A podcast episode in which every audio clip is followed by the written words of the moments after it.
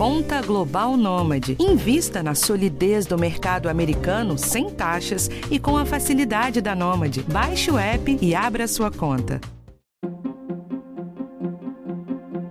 Os seus filhos ou as crianças da sua família voltaram para a escola ou estão prestes a voltar? Muitos lugares do Brasil já retomaram as aulas, mesmo com algumas incertezas envolvendo a relação das crianças e adolescentes com a Covid-19. Que elas adoecem menos que os adultos, já se sabe. Que elas apresentam menos sintomas do que os adultos, também. Mas será que isso é suficiente? E o que mudou ou deveria mudar na rotina das escolas para proteger os alunos, quem convive com eles em casa, além de professores e funcionários? Vamos falar sobre isso hoje com a pediatra e consultora do bem-estar, doutora Ana Escobar, e com o coordenador do Comitê de Infectologia Pediátrica da Sociedade Brasileira de Infectologia, doutor Marcelo Otsuka. Está começando agora Volta às Aulas na Pandemia, o episódio desta semana do podcast do Bem-Estar. E aí, doutora Ana Escobar, tudo bem? Tudo ótimo, e vocês? Tudo em paz? Maravilha, doutora. Doutor Marcelo, como vai? Prazer ter o senhor com a gente aqui. Prazer é meu. É um prazer estar com vocês conversando. É, obrigado pelo convite. Vamos lá, vamos começar esse assunto que é dos mais importantes, né? E eu queria fazer a mesma pergunta para os dois, que é a seguinte, né? É, a gente está retomando aí o período letivo. Eu quero saber se vocês estão preocupados ou não né? Porque a gente está assistindo aí vários países da Europa voltando a fechar as escolas e a gente aqui no movimento contrário. É, tudo bem? Estava na hora? O que, que, que, vocês acham? Começando com a doutora Ana. E aí, doutora? Então, vamos lá para a gente entender, pessoal. Olha, é o seguinte: é, cada país tem uma situação específica, né? E, que gente, e cada situação específica tem que ser avaliada. Então, se o número de casos é, começa a aumentar muito e, consequentemente, o número de óbitos, tem que fazer lockdown. Lockdown é fecha tudo. Fecha tudo, fecha comércio, fecha tudo, inclusive as escolas.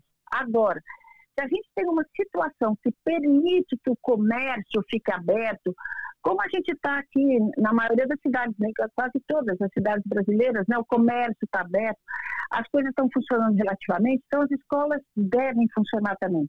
Como a gente sempre diz, as escolas são as últimas que fecham, as primeiras que abrem. E nessa situação, e em todas as situações, a gente tem que ter os cuidados de, de segurança, as medidas de segurança. Aí, risco zero não existe, mas a gente está é, tá oferecendo para alunos, professores e funcionários o melhor que a gente pode oferecer, né? Eu acho, doutor Marcelo, que essa, inclusive, é a posição da Sociedade Brasileira de, de, de Infectologia, né, em relação à, à reabertura das escolas, não é isso? É exatamente essa a ideia que a gente tem, tá? Eu acho que é, a doutora Ana colocou muito bem, acho que é importante a gente salientar isso, que é, depende de cada país. E nós vemos países que têm tido uma conduta exemplar em relação ao retorno da escola. Mas a gente tem que entender, até pelos prejuízos que as crianças é, têm sofrido, que o retorno às aulas é uma situação importante para que as crianças é, não, não continuem sofrendo o que elas estão sofrendo de perdas. Né? É importante que a gente caminhe para isso, que a gente tenha um bom senso para poder caminhar para isso, com, logicamente, os cuidados para o menor risco possível para todos. Bom, mas de qualquer maneira é, é uma dúvida é, generalizada. Eu sou pai e me vi diante desse dilema, mandar ou não as crianças, os meus dois filhos, para a escola. As aulas retomaram nesta semana, na segunda-feira, e eles foram.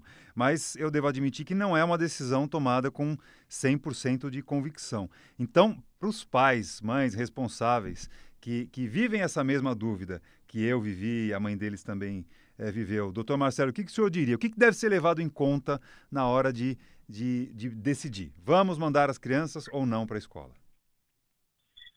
O contexto é tem vários detalhes, tá? Eu vou tentar resumir o mais que puder aqui. Uh, mas, é, primeiro ponto, os pais têm que ser participados. Eles têm que saber o, quais os riscos e quais as situações que são importantes. Né? É, isso, até o momento, eu não senti muita firmeza de que está acontecendo de uma maneira adequada, é, principalmente para os serviços públicos. Tá? É, é importante a gente saber quais são os riscos da criança ter a doença, e a gente sabe que realmente a doença não costuma ser tão grave é, no paciente pediátrico, é, adolescentes e crianças, de uma forma geral.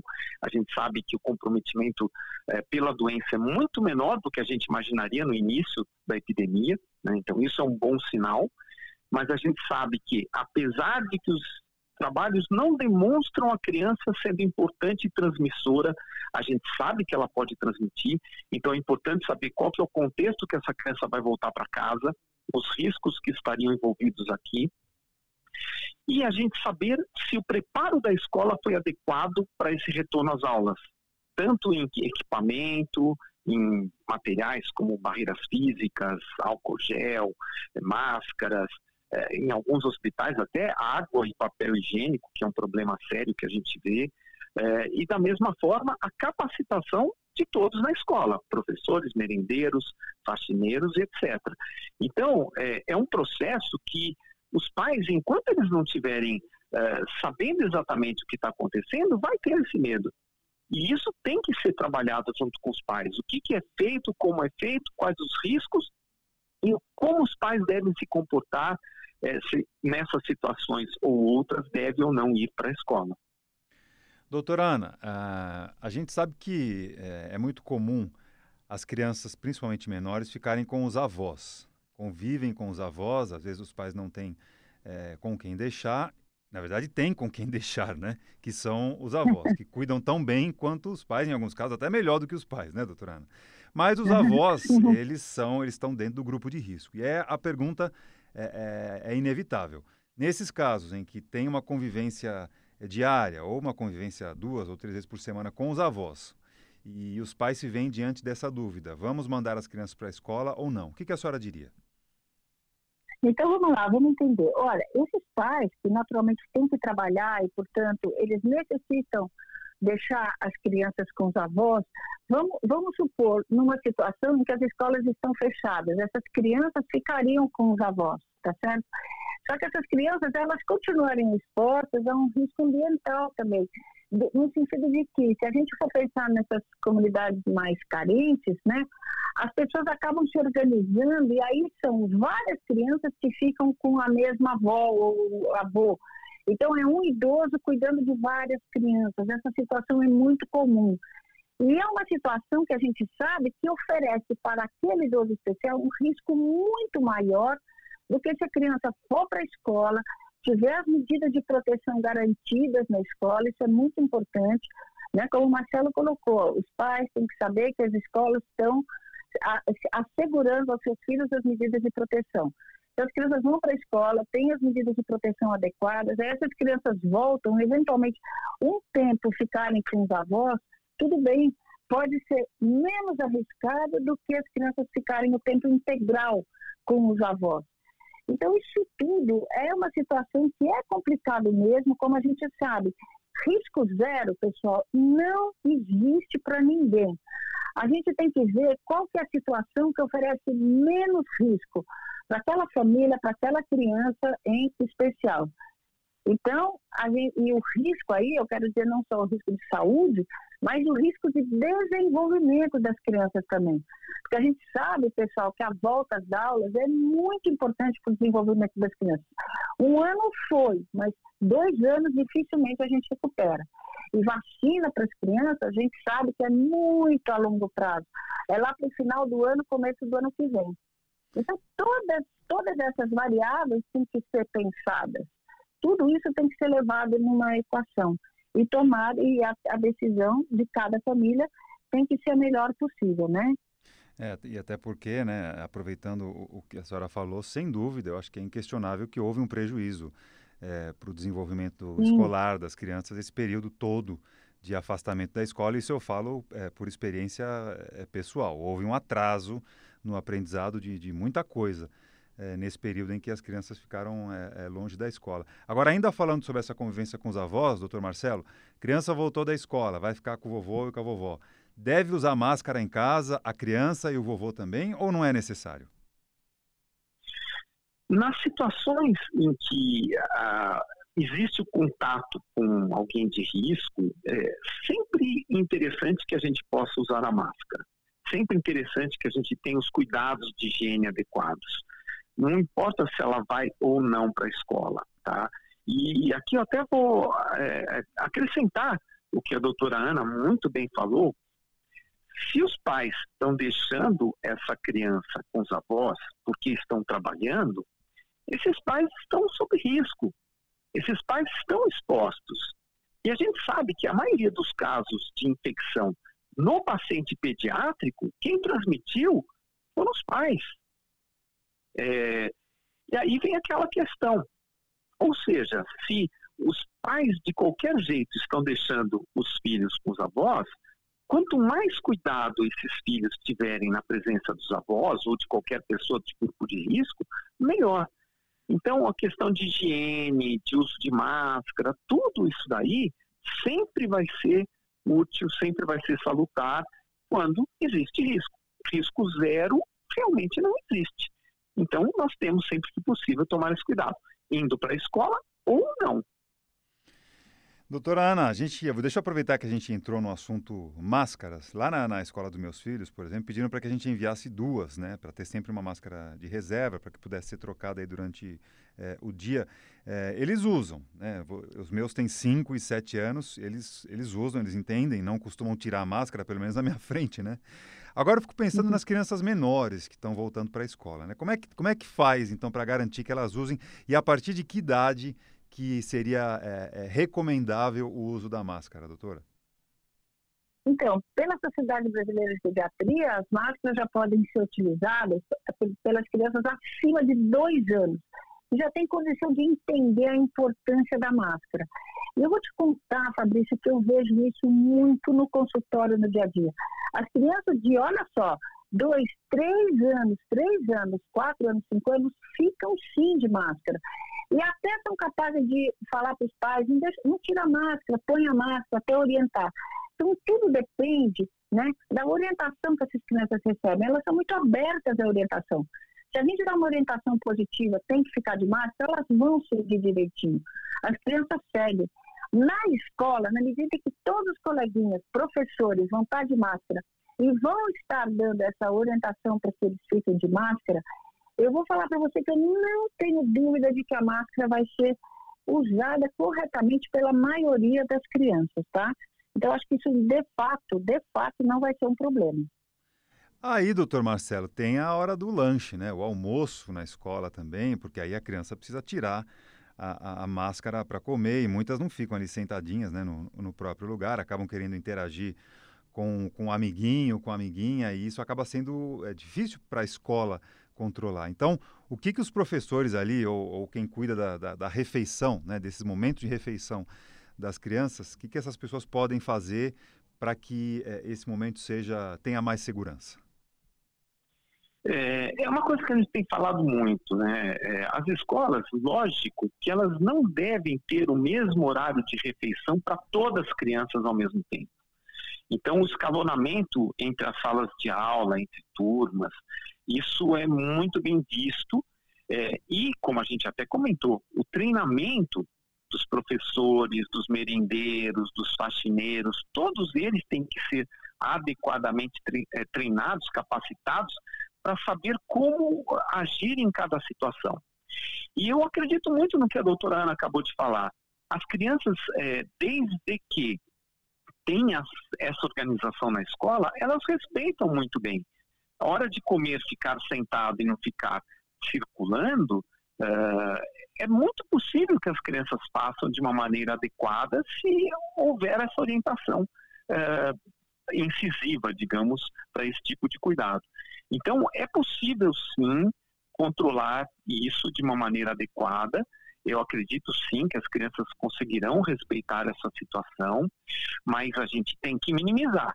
Não pode ter todo mundo chegando na escola ao mesmo tempo, da mesma forma que não pode ter todas as salas tendo o horário da merenda ao mesmo tempo. Então, quanto mais a gente puder minimizar esse contato nas escolas, é, isso deve ser feito. senhor fala do, do, escalonamento, isso me lembra uma outra situação que algumas escolas estão adotando, que é um como se fosse um sistema híbrido. Então, semanas, uma semana a criança tem aula de maneira presencial, vai para a escola, e a outra semana tem aula em casa. Né? Eles estão chamando isso de sistema híbrido. O senhor acha que isso adianta? É, é, é interessante pensar nessa, nesse jeito de, de, de receber as crianças agora? Infelizmente ou felizmente, nós teremos que fazer isso. Né? É, nós não temos como receber todas as crianças ao mesmo tempo. Então, esse escalonamento de uma parte fica online, outra parte fica é, presencial, é, vai ter que acontecer. O problema é, uh, o ensino à distância não é a mesma coisa que o pessoal tem acreditado ser o ensino à distância prestado atualmente é, a forma de se fazer ensino à distância é muito diferente do que a gente é, imagina que as crianças, de uma forma geral, inclusive crianças de menor poder aquisitivo, têm feito. Tá? E a gente tem que entender que uma aula é, não pode ser vista no celular. É, não tem como. Você tem que ter uma tela maior, você tem que ter um computador, você tem que ter uma internet estável. E são situações que não é dizer que muito das crianças tenham acesso. Então, infelizmente, é, o prejuízo continua havendo e a gente tem que trabalhar para que isso seja minimizado. Mas não há como todas as crianças irem para a escola ao mesmo tempo. Então, esse ensino misto, ele continuará, sim, presente por algum tempo. A vacina não vai ser tão rápida mesmo para pediatria, até porque os estudos em pacientes pediátricos estão começando só agora. É, então, isso é uma dificuldade no momento. É, e eu penso muito nisso, porque ah, na melhor das previsões, as crianças começariam a ser vacinadas talvez no ano que vem. Então, é, é, essa, essa situação de, de, revezamento, esses cuidados que, que são redobrados hoje para todos, eles vão continuar, né, doutora Ana? Me parece que é, ainda é por mais tempo quando a gente pensa nas crianças, não é isso? Sem dúvida, Fabrício, né? E é exatamente essa situação. Olha, o Marcelo colocou muito bem, porque é o seguinte, olha só, a gente tem duas situações extremas, né? Que é, de um lado, a gente tem uh, o ensino totalmente online, péssimo para as crianças, e do outro lado, a gente tem um ensino totalmente presencial, impossível nessa situação. Então, o que, que a gente tem que fazer? Ensino híbrido. Então, é isso. Algumas crianças vão uns dias, outras crianças vão outras, nesse esquema de revezamento. E com isso, a gente tenta, por exemplo, é, minimizar o, o, o mais possível o déficit que ficou online, porque sempre fica um déficit online. Então, presencialmente, a gente teve uma recuperada naquele déficit. Então, não dá para ser total presencial, mas também não deve ser total online. Então, vamos fazer o melhor possível esse híbrido nesse ano de 2021, até que a gente tenha uma janela para 2022, já com as nossas crianças já sendo vacinadas. É, e a preocupação de quem tem filhos em fase de alfabetização acaba sendo maior, né? Porque é, fatalmente eles têm, eles têm um prejuízo no, no processo de, de, aprendizagem. Isso a gente sentiu muito lá em casa, inclusive. Falar um pouquinho sobre material escolar, doutora Ana. Eu acho que é meio óbvio, né? A gente, a gente falar que cada um tem que levar o seu, etiquetar, né? E, e não compartilhar, Isso. certo? Perfeito, exatamente, Fabrício. Isso os pais têm que ter bem claro, tá? E ensinar as crianças, os professores também, nada de emprestar lápis, borracha, nada. Cada um tem o seu. Cada um tem o seu material escolar e, e deve ficar lá na sua mochilinha. E, eventualmente, até, dependendo da situação, tem que ser até higienizado, né? Mas é, é importantíssimo que esse material não seja compartilhado. O doutor Marcelo, a, a, as escolas estão pedindo para que a, é, os pais coloquem na, na mochila um frasquinho do, dos pequenininhos de, de, álcool em gel. É, só que a gente fica com receio, né? principalmente quando se trata de, de criança pequena, de fazer uso indevido, é, porque pode, inclusive, ser perigoso. É, como é que a gente lida com essa situação, doutor? É, na verdade, assim, é, depende muito da idade, isso é totalmente permissível e é interessante realmente que nós tenhamos. Mas algumas crianças muito pequenas, existe esse risco. É, então, a gente tem que entender que as escolas têm que disponibilizar o álcool em gel, que os professores eles têm que saber o momento é, de orientar as crianças para a utilização. É, não é um material que deva estar presente em todas as crianças em qualquer idade. É, a recomendação é que materiais de risco para as crianças, assim como massinha que é tóxica, por exemplo, a gente não pode deixar que as crianças tenham uh, a, a opção, a possibilidade do risco desses materiais. Então, eu imagino que para crianças menores, o ideal seja não mandar e considerar que a escola vai tomar esse cuidado, e, inclusive considerando como plano A, né, doutora Ana, lavar as mãos em vez de usar álcool em gel, né, em criança. Isso, é isso aí, gente. Eu acho que a gente tem que acostumar nossas crianças, já desde pequenas, a lavagem de mãos. Lavar as mãos sempre. Então, as pequenininhas não devem mesmo, como vocês já colocaram, não devem mesmo levar álcool gel para a escola, por causa de segurança, mas nas escolas, elas têm que aprender a lavar as mãos frequentemente. E aí sim, os professores podem ensiná-las a utilizar o álcool gel da escola, passar na mão e pronto, acabou. Isso tudo pode ser ensinado, mas não tem a menor necessidade das crianças levarem um tubinho de álcool gel para a escola. Agora, transporte é também um capítulo à parte, porque é, muitas crianças compartilham da, da, mesma, do, mesmo, do mesmo carro, da, da mesma van. E, e, aí eu queria ouvir aí o doutor Marcelo é, no sentido de tentar passar aqui para o nosso ouvinte o roteiro, vamos dizer assim, o roteiro ideal do transporte seguro, né? Entre a porta da casa até a escola e vice-versa, doutor. E aí? Qual, como, qual, qual deve ser a, a preocupação do começo ao fim? Bom, o transporte mais seguro, com certeza, é o transporte individual. É cada um levar o seu próprio filho quando isso é possível. A gente sabe que a grande maioria das vezes não é possível é, que isso aconteça. Então a, a, gente tem que contar com bom senso e organização até das, uh, do governo em todas as esferas, municipal, estadual e federal. Né? É, é importante que a gente entenda que a partir do momento que nós reduzimos o número de passageiros, a gente não deve reduzir o número de ônibus ou de trens ou de metrô. É que pelo contrário, a gente deve manter o transporte de uma maneira adequada, com um limite de capacidade de pessoas dentro do transporte e não do jeito que é feito. Que você, para algumas empresas manterem o lucro ou manterem, sustentarem as atividades, elas reduzem o número de linhas e continuam tendo o transporte lotado é sempre preferível que o transporte seja um transporte escolar, um transporte, transporte específico para essas crianças.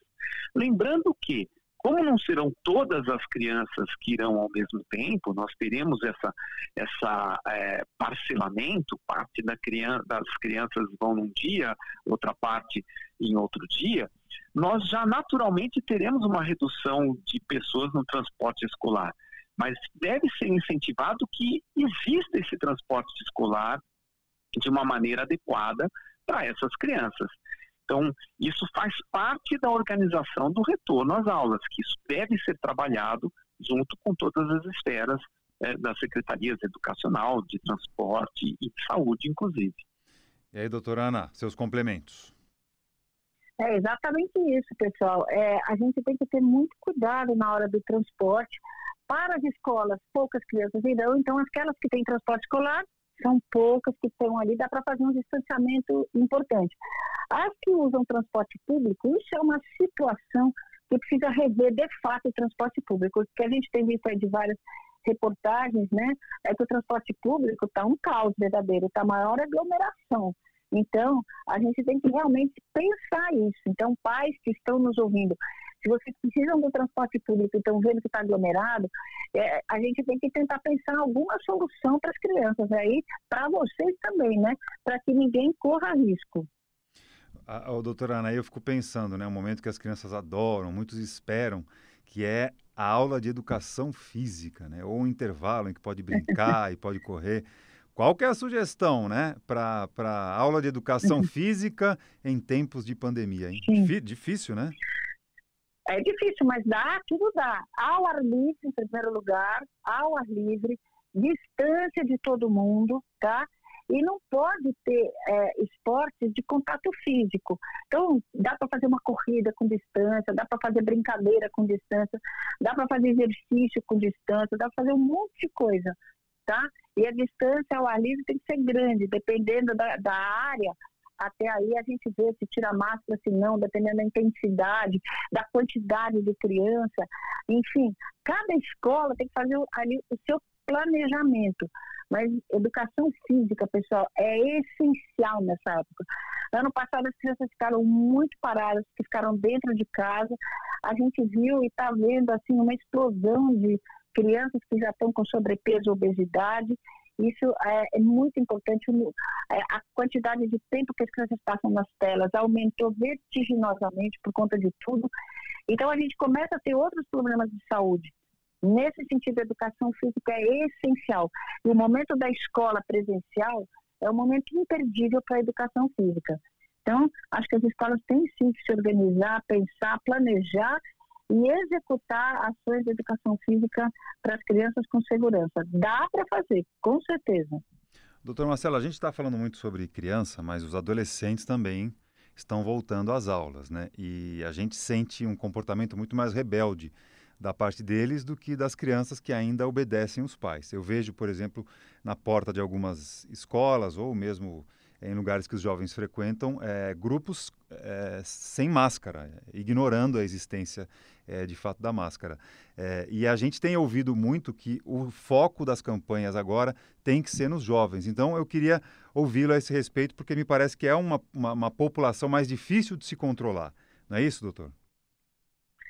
Sim, tanto os jovens, os adultos jovens, né, é, a questão do comportamento deles, achando que não há risco deles adquirirem infecção grave, isso tem sido é, divulgado direto, né, é, que o risco de uma doença grave para essa, essas duas populações é muito menor, é, então eles acabam muitas vezes não respeitando. E, e, muitas vezes seguem o exemplo dos outros, né? As crianças, adolescentes mais jovens seguem o exemplo dos outros. Então, precisa ser controlado isso, precisa ser policiado isso, para que as pessoas respeitem o uso de máscaras. E a gente tem que entender que muitas vezes a gente vê fora da escola todas as crianças na saída sem máscara e conversando e todos juntos. É, e é uma situação que, se você for ver bem, isso aí está acontecendo em casa também. Não é porque tem a escola que vai acontecer menos. Então a gente precisa é, criar esse hábito em todos os momentos, não só na escola, mas fora da escola, no domicílio. Eles estão saindo, é, eles estão usando máscaras, estão se comportando. É, são medidas que todos nós, pais, devemos ter de controle para que a gente minimize. E não vai ser só a escola que vai provocar isso. Isso já está acontecendo e a gente precisa trabalhar em relação a isso. E, e, vale a mesma, a mesma recomendação, né, doutora Ana, que a gente deu aqui agora em relação às crianças, quer dizer, para os jovens também. Você, primeiro que tem que ah, separar né, horários diferentes de jovens e crianças na escola e, e, e também é, fazer revezamento de frequência, né? Semana sim, semana não, classes é, com um número limitado de, de alunos, é a mesma coisa, certo? Vale exatamente a mesma coisa, Fabrício, isso mesmo, tá? E sabe uma coisa que seria legal se tivesse algum influenciador digital desses que tem assim uma capilaridade na adolescência grande, estivesse aí nos ouvindo, que resolvesse fazer a campanha da massa para adolescente. Seria muito importante que esses adolescentes tivessem seus ídolos, geralmente são agora a turma que está né, aí nas, nas digitais por aí, é, é, que eles encampassem, abraçassem essa campanha da máscara nos adolescentes, né, para reforçar um pouquinho a importância disso, né? Claro. Ah, e agora, para finalizar, sabendo, querendo sabendo um pouquinho da, da, rotina de consultório de vocês, né? Porque a gente está desde o começo da pandemia ouvindo que criança é, pega com menos frequência, transmite. É, primeiro se diz que transmitia muito, agora já diz que não transmite tanto, mas elas são assintomáticas. Quer dizer, isso que a gente ouve é, das pesquisas é a realidade de consultório? Vocês não têm recebido crianças com Covid, é isso? Doutor Marcelo. Falar por mim, ah, eu primeiro? Vai lá, vai lá. Então, na verdade é o seguinte, é, eu, eu acabo trabalhando com muitas crianças com patologias graves, com doenças de base, que a gente chama, né? É, e mesmo nessas crianças, a gente vê muita infecção pelo coronavírus e sem uma gravidade é, tão grande quanto a gente esperaria, tá? Então, realmente, a, a criança, é, a gente sabe que os números demonstram isso, tem uma chance de gravidade muito maior. Até para exemplificar em números, é, 25% da população brasileira, por exemplo, tem menos de 19 anos. O número de casos que precisam é, um atendimento é de 2,6% abaixo de 19 anos. Ou seja, apesar de representar 25% da população, só 2,6% tem essa situação. E o número de óbitos do total nessa população é 0,6%. Tá? Ou seja, é, é muito menos grave a doença na população pediátrica. Isso não significa que não possa ter, tá? Uhum. Isso não significa que eles não possam transmitir. Então, é, e outra, a gente sabe que eles pegam dos adultos, eles não pegam entre eles. Ou seja, a responsabilidade dessas crianças doentes são os adultos que estão indo para casa e levando a doença para casa. Então, a gente precisa entender que o risco é menor, mas ele existe e depende basicamente do comportamento dos adultos para que as crianças sejam menos infectadas, fiquem menos doentes. E aí, doutora Ana? E, a sua rotina de é. consultório? Tem, tem, tem recebido criança lá com coronavírus, não? Direto e reto, Fabrício, direto e reto. E é exatamente assim como o Marcelo falou. Então, o que, que acontece? Nas, nas crianças, assim, até 12, 13, 14 anos, normalmente são os pais que pegam primeiro, depois as crianças, tá?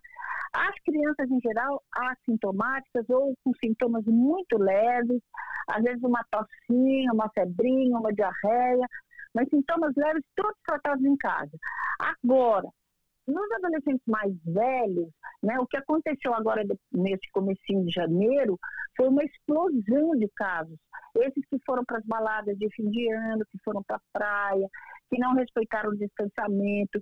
Nesse começo de janeiro, eu tive no consultório, eu nunca cuidei de tanto adolescente doente ao mesmo tempo, porque vários, vários, vários tiveram mesmo o coronavírus. E aí, esses sim, levaram para os pais. Então, os adolescentes maiores, assim, na faixa de 15, 16, 17 anos, esses aí, olha, pegaram Covid mesmo no final do ano, viu? Mostrando que eles não estavam respeitando né, nem o isolamento, nem as medidas de segurança. É Evoluem é... bem, em geral, felizmente, mas pegam. E, e, nesses casos não foi, não foi suspeita, não. Eles, eles testaram positivo para a Covid mesmo. Todos foram testados todos foram testados positivos para Covid. E o que é engraçado é que assim, o adolescente sempre se acha imortal, né? Nada vai acontecer comigo. Gente, na hora que eles pegavam o teste, que viam que estavam positivos, dava um pânico, dava um pânico. e aí eu falava, tá vendo? Ai, agora tá empanicado, né? Mas na hora de ir pra balada, de fazer tudo, fez. Enfim, é a adolescência, né? Estamos aí para cuidar deles. Sim, sem dúvida. E, e só para encerrar, porque é, é importante, é muito importante isso que a senhora está falando, esses adolescentes, basicamente, eles apresentavam quais é, sintomas? Já que não teve nenhum caso grave, né? Mas quais sintomas que não. levavam ao, ao consultório?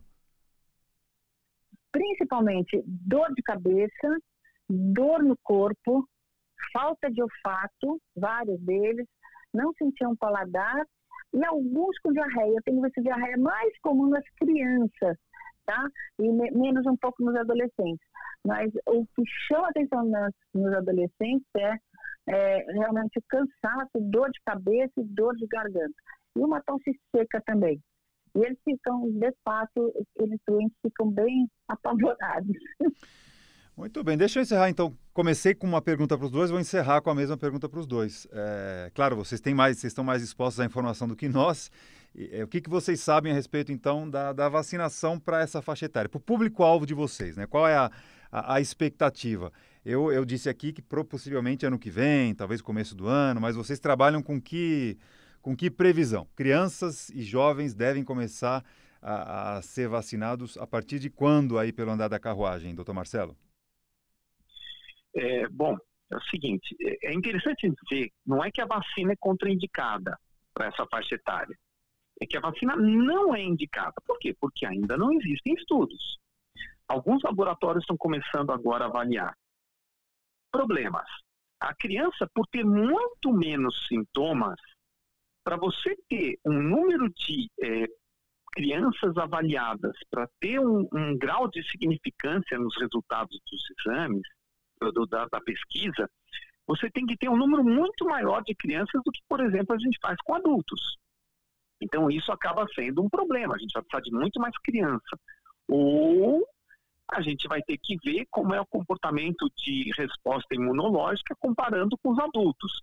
Ambas as situações são situações que requerem muito mais trabalho, tá? Maior número de casos ou maior gasto com pesquisa laboratorial. Então, são, eh, são situações que a gente sabe que acabam atrapalhando um pouquinho a análise no paciente pediátrico. Então, só por isso, a gente entende que vai demorar mais. Tá? E como agora só que estão começando as pesquisas com a faixa etária pediátrica, a gente imagina que até você ter um número adequado de casos investigados, que faça todas as etapas, porque não vai ser um uso emergencial para o paciente pediátrico, é diferente do que a gente tem no adulto, uso emergencial. Para criança não vai ser uso emergencial, vai ser uso baseado nos estudos, que agora que os laboratórios estão pedindo aprovação final é, para uso das vacinas. Então, é, a gente imagina que vai demorar. Eu, eu acho pouco provável que tenha este ano ainda. Eu acho mais provável que seja para o ano que vem. Portanto, sem previsão, né, doutora Ana? É mais ou menos isso? É mais ou menos isso aí que o Marcelo falou, tá? Agora, eu acho que assim, a gente tem que, eu vou ter, dar só um toquinho mais otimista, né? Assim, a gente sabe que a, a, maior parte das vacinas é dada na faixa etária pediátrica. As vacinas são super seguras para as crianças. Se essas vacinas todas se mostrarem seguras para as crianças também, né? Aí eu acho que a gente já vai começar a vacinar a turminha.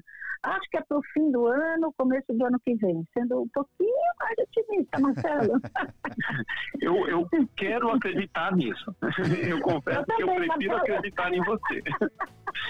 A, a, gente não acreditava que a vacina ia ficar pronta tão rápido, né? Então, é? ótimo. É. Tomara, né, Marcelo? Seria uma, seria, seria uma surpresa boa para todo mundo. Doutora Ana Escobar, pediatra, nossa consultora aqui do Bem-Estar. Muito obrigado pela atenção com a gente mais uma vez. Eu que agradeço, gente. É muito bom sempre estar aqui com vocês. Dr. Marcelo Otsuka, que é infectologista pediátrico da Sociedade Brasileira de Infectologia. Foi muito boa a conversa. Até uma próxima. Muito obrigado, Fabrício. Foi um prazer enorme estar com vocês. Até logo. Obrigado, um abraço. Tchau, tchau, viu? Foi ótimo. O podcast do Bem-Estar teve produção e gravação da Ana Amélia Bazella, a edição é do Guilherme Matucci e nas redes sociais a Mariana Garcia. Quarta-feira que vem, você sabe, tem outro episódio, sempre com assunto relacionado à sua saúde e à sua qualidade de vida. Eu te espero, hein? Até lá. Tchau.